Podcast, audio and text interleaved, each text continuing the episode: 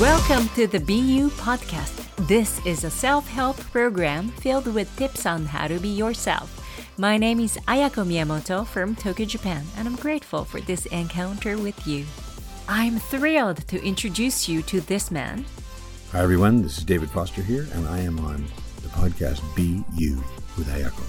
Yes, one of the most successful music producers in the world, aka Mr. Hitman. You must all know the song from The Bodyguard, I Will Always Love You by Whitney Houston.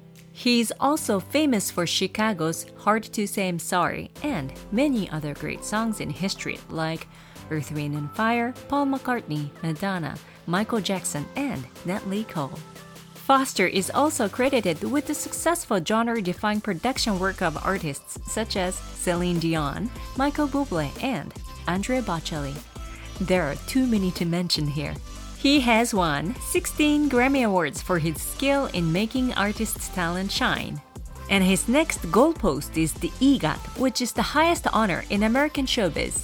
But with all of his illustrious accomplishments, what is he actually like? Without any further ado, let us welcome him to the show.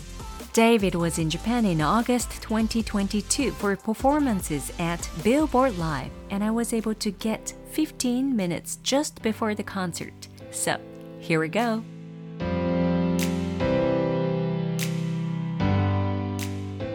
Well, today's guest is a bona fide hitmaker. He has written and produced countless hit songs and worked almost everyone in the recording industry. Please welcome David Foster.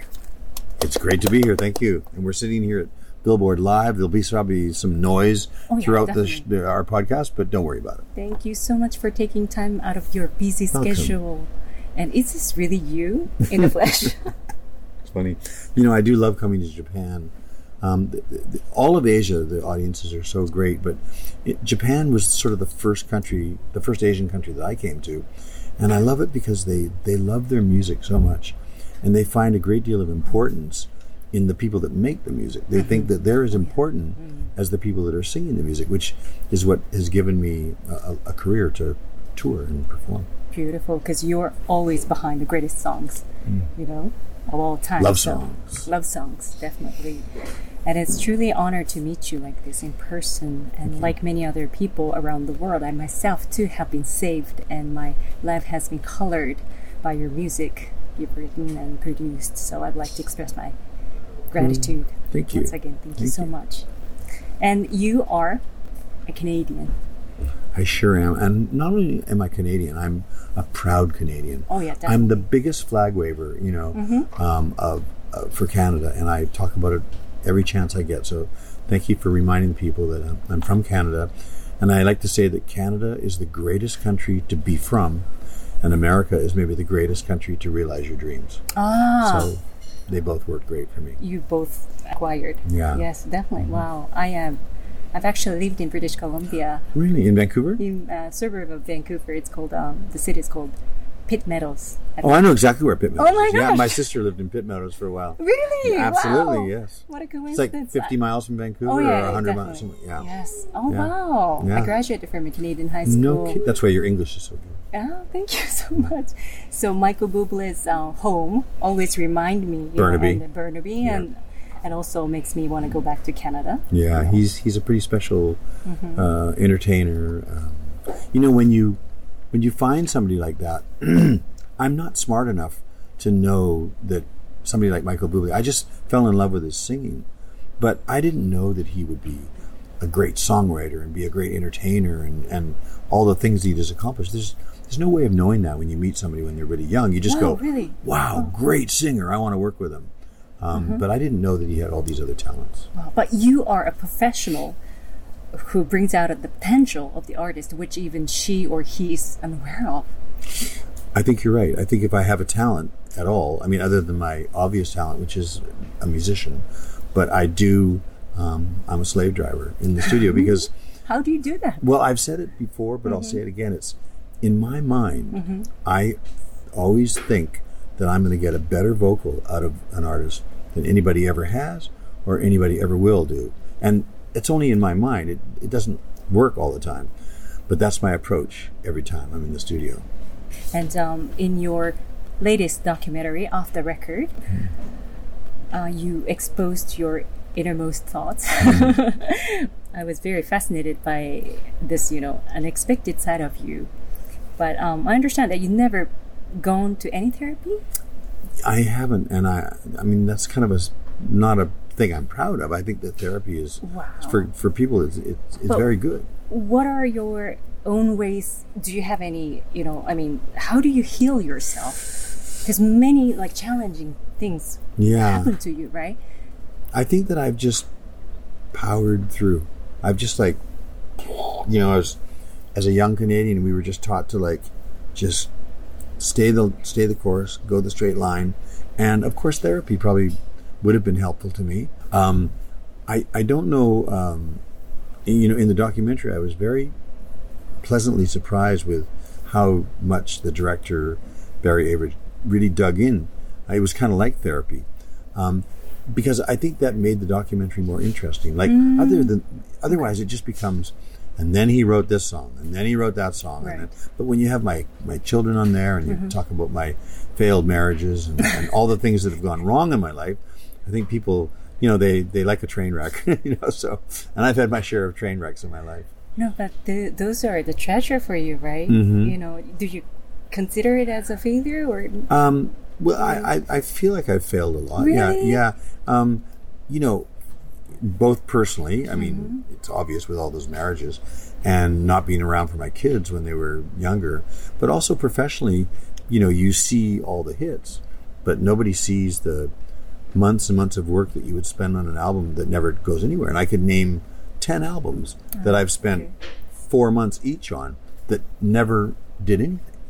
Artists you've never heard of. Mm. So it's not all just hits. right, but you know, you you have won so many awards, Mm-hmm. you and uh, you call it EGOT, right? E G O T. That's an abbreviation. Yeah, EGOT. Oh, yeah, EGOT. yeah. I don't have that yet. No. you have. I'm working on it. Could you explain about it? Well, I, I the EGOT is of course the the um, Emmy, the Grammy, the Tony, and the Oscar, and I've been nominated for three Oscars, and I've never won. And I'm doing a uh, a musical right now that hopefully will go to Broadway called Mm-hmm. Betty Boop, the iconic cartoon character. And you know, I'm I'd love to win a Tony. There's no doubt about it. I like winning. I hate losing. Right. But when you didn't get the result you were, you know, expecting, mm-hmm. um, do you get disappointed, or were you disappointed for you know Grammy and then you know? Yeah, I mean, for the the Grammys, mm-hmm. I've been I've lost 33 times. But you won like sixteen I, times. yes, I have, but but 33 times they went, and the winner is mm. not me. Mm. But s- so it it is slightly political, and I know that sounds like a very stupid thing to say, but it is political, and I've been on both sides of the, the politics. I've been on the side where I'm winning everything, and everybody hates me, and I've been on the side where I'm losing everything. And I hate the person that's winning everything. So, like the Whitney Houston year, at the Grammy, we won everything. The Natalie Cole year at the Grammys, we won everything. Um, the Chicago years, we won everything. But then there's other years when I've lost everything. So, um, I, I, it is political, but it's you know you have to take the good and the bad. I mean, like over the years, I mean, I've been learning to surrender. Mm, good word.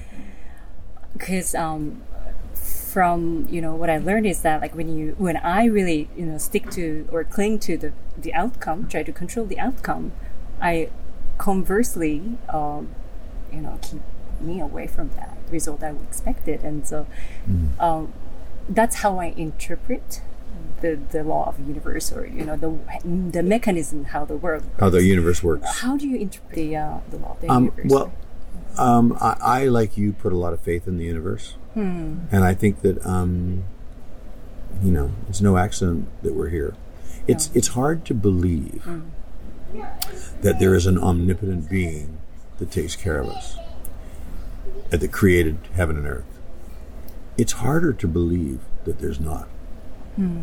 To me, right, you know that that that's harder to believe right. than that there is somebody, hmm. someone, something. Hmm. So uh, the laws of the universe are, they've been pretty good to me, you know? Oh, awesome! So you have faith. I like do. very strong faith. I do. oh my gosh, yeah. that's Yeah. Not to be confused with religion and church. Oh, yeah, understand that. I think we th- speak. which- we're talking about the same thing. yes, and then means you know you have a lot of trust in you yeah yourself. but but but the people that you know that maybe don't i mean i've worked really hard. I know you've worked really hard. Just to conquer two languages is, takes a, a lot of work. So i know you worked hard but the people that just sort of think the universe is going to take care of me and they sit back and relax i don't think that's so That's good. no right? you still have to work hard and then the universe mm-hmm. will acknowledge you but the universe is not mm-hmm. just going to automatically take care of you mm-hmm. How do you let go of the negative experiences? How do you? I just want to know. I wanted to ask you because you're you're the professional. um, it does keep me awake there's certain things that keep me awake and you know triggers in the middle of the or- night. Um, or I wouldn't say triggers, but there's certain things that keep me awake at night.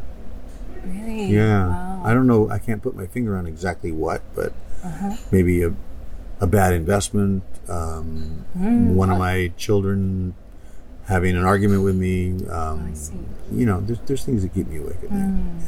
But you- Music music doesn't keep me awake at night. but music is your kind of therapy too, right? It is, but I'm not. Um, I'm not that guy that has to have music day and night. I don't play music at home. Really? I don't. Ha- I don't have a stereo. Oh. I don't have Spotify. Hmm. Um, not that I.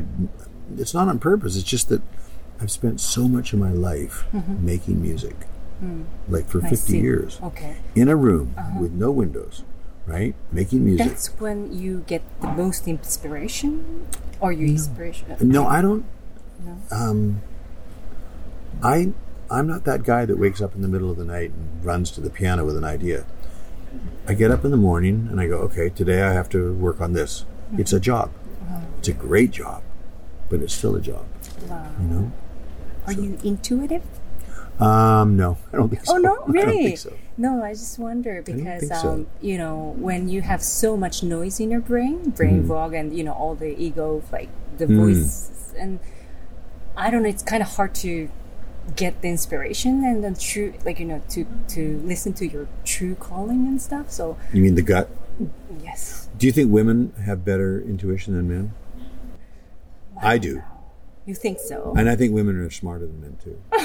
Because I, I have five daughters, and Right. I think women are smarter. And, si- and I have six sisters, so I've been around a lot of uh, Women. Women, mhm. And they- and I like it.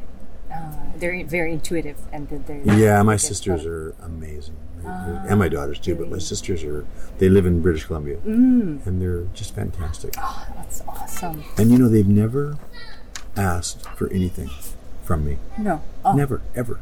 Which is pretty unique. Mm, Six women, six sisters. Like, oh, could you just loan me? You know, never. No, I, I do help them right. because I want it, Mm. but not because they ask. Your parents must be very, very. Yeah, my parents. I mean, my father didn't get to see Mm. my success. My mother saw my success. She passed away maybe Do you feel his ago. presence though around you? You know, I do. And strangely, Mm. somebody asked me this just yesterday. They said, I bet you think about your mother a lot because she passed away about 15 years ago. And I said, I actually think about my father more. Oh, and he he's been gone for 50 years. But I still think about him. You know, very You know, one song that I really, you know, if I ever, uh, you know, give you a request or something, I would like you to play the piano of "Dance with My Father." Oh, I love that song. Richard. Marx Richard Marx and and Luther, Luther Vandross. Vandross, Yeah, yes. beautiful song. I think it's kind of song that you would make. I, I, it's a song I love yeah? for sure. There's another song that I love, the lyric. It's called um, "The Living Years" by Mike and the Mechanics. It's about Mm. that he a guy didn't get to tell his father when he was alive how much he loved him. You know, it's a great song. Final question: We can go though. Okay. Yeah, go ahead. What do you think is your mission in this life given to you by the universe? That's such a great question. Oh my gosh, thank you. Um, I mean, I, I think we're all put here just to love and be loved, right? I, I think. But I guess if I have a mission, if if my music has touched people, like when I write a song like the prayer, and people say, "Oh, we played it at our wedding," and then they say, oh, "We played it at my dad's funeral," and it has one of the it's one of those songs that that sort of covers so much ground, and I and I do uh, reflect and think that's pretty cool. You know, You know, it is impossible to live in this world now without touching your music. well that's It nice. is just impossible. well, that's nice. But you're so young. I've lived in Vancouver uh, 25 years ago. Oh wow. Do you remember? Um, were you there when Rick Hansen? No, that was after your time. Do you know who Rick Hansen is? Rick Hansen. He's a wheelchair athlete. Uh, anyway, no, doesn't In, matter. in basketball or in? No, he, uh, not not professional sports. He Okay. broke his back Oh, and uh, he wheeled around the world, twenty five thousand miles. And I wrote a song for him called "Man in Motion," Oh, uh, which was the number one song. Oh, He's from Vancouver. Great guy. awesome. Thank you so What much. else you got? Oh, I have several questions. Yeah, go ahead. You have so many friends all over the world. What do you keep in mind when you get acquainted with people? Well, you know, you only have so so much room for so many friends, and so usually when you acquire new friends, it means that you've let some other friends go. Ah, okay. I'm not the greatest at keeping up with friendships. I, I, I know that's a fault of mine. I, I, I realize it's a big fault of mine. Yeah, like I have friends in my life that they're always checking in on me, and Mm-hmm. I don't check in on people the way I should. Um, because everybody wants your time. no, I mean I'm talking about my peers. Like like one of my best friends was a guy named Alan Thicke, who's a great actor and a fellow Canadian, and we were like really tight since 1971. And he passed away about three years ago, but mm-hmm. he would always check on me, you know. Mm-hmm. And I and I mm-hmm. then when he passed away, I was like, damn, why didn't I check on him more often, you know? Um, so I'm not. I'm probably. I could be a better friend. Seeing as how we're doing therapy here, you're working on it, or I, I am working on it. really wow. it, it, it, it keeps me awake at night. If you, you you ask what keeps me awake, that keeps me awake. I think this. Yeah. I want to ask the ultimate question: Do you love yourself? Oh. Uh, working on it. working on it. Are you serious, or are you just No, joking? no, no. me, I'm not joking with you. No, I mean, I think that um, I've said this before, but I'm so tied to my music that I, I, you know, the part that I, the part that I don't know about me is who am I without my music, like, and I don't really know the answer to that, but I think I need to find that out. Like, if I didn't have music, if I didn't have that, like, who would I be? Would I be a good guy? Would I be a good friend? Would I be a cool guy? Would I be a good father? Would I be, you know, without music, who would I be? Really? Yeah, and I don't know the answer, but I'll get back to you on that. But do you want to know the answer? I do. Really? I do. Oh wow. I don't know the answer. Have you I- ever talked about it with Oprah Winfrey? Uh, No, no, I haven't actually. she would be good. She'd be a good person to talk to. Yeah. Who am I, Oprah? If I didn't have music, she'd say, "You're nothing." If you, With so many titles and so many accomplishments to see David Foster in front of me, I was honestly nervous, and I'm sure you can all feel that too. As a radio personality, I've had the privilege of meeting many worldwide successful musicians, and to me, they all seem to have one thing in common they are determined, they are in control of themselves, and they know who they are. So, to see how he answered to my questions, I was pretty surprised, to be honest, because there I felt his wavering between the unshakable confidence and the underlying conflict. And you know what? It was very human and fascinating. I feel like I was in touch with his true self. At the same time, I was convinced that how he expresses for who he is through his music, and that is that sentimental melodies and emotional lyrics. So, I have once again found the unforgettable essence in the Foster sound. It was only 15 minutes, but it felt very real. In an intimate evening with David Foster, he generously performed a number of classic songs with Katharine McPhee on vocals and Jonah Nilsson of Dirty Loops. This premium live concert marked the 15th anniversary of Billboard Live. Whether in Tokyo, Yokohama, or Osaka, Billboard Live offers the opportunity to enjoy delicious food and drinks while listening to top notch artists up close and personal. You can sit in your seat and watch, but the best part is that you are very close to the musicians.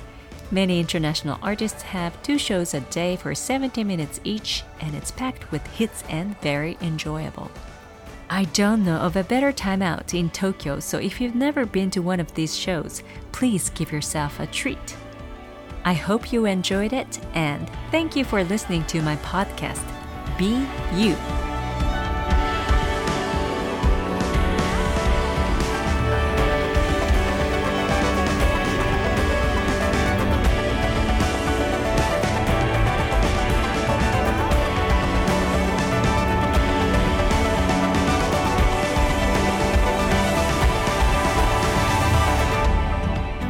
This Be You podcast was produced by Ayako Miyamoto. The director is Yoko Tada. Special thanks to our guest, David Foster, the most beloved musician of all, and Billboard Live Tokyo.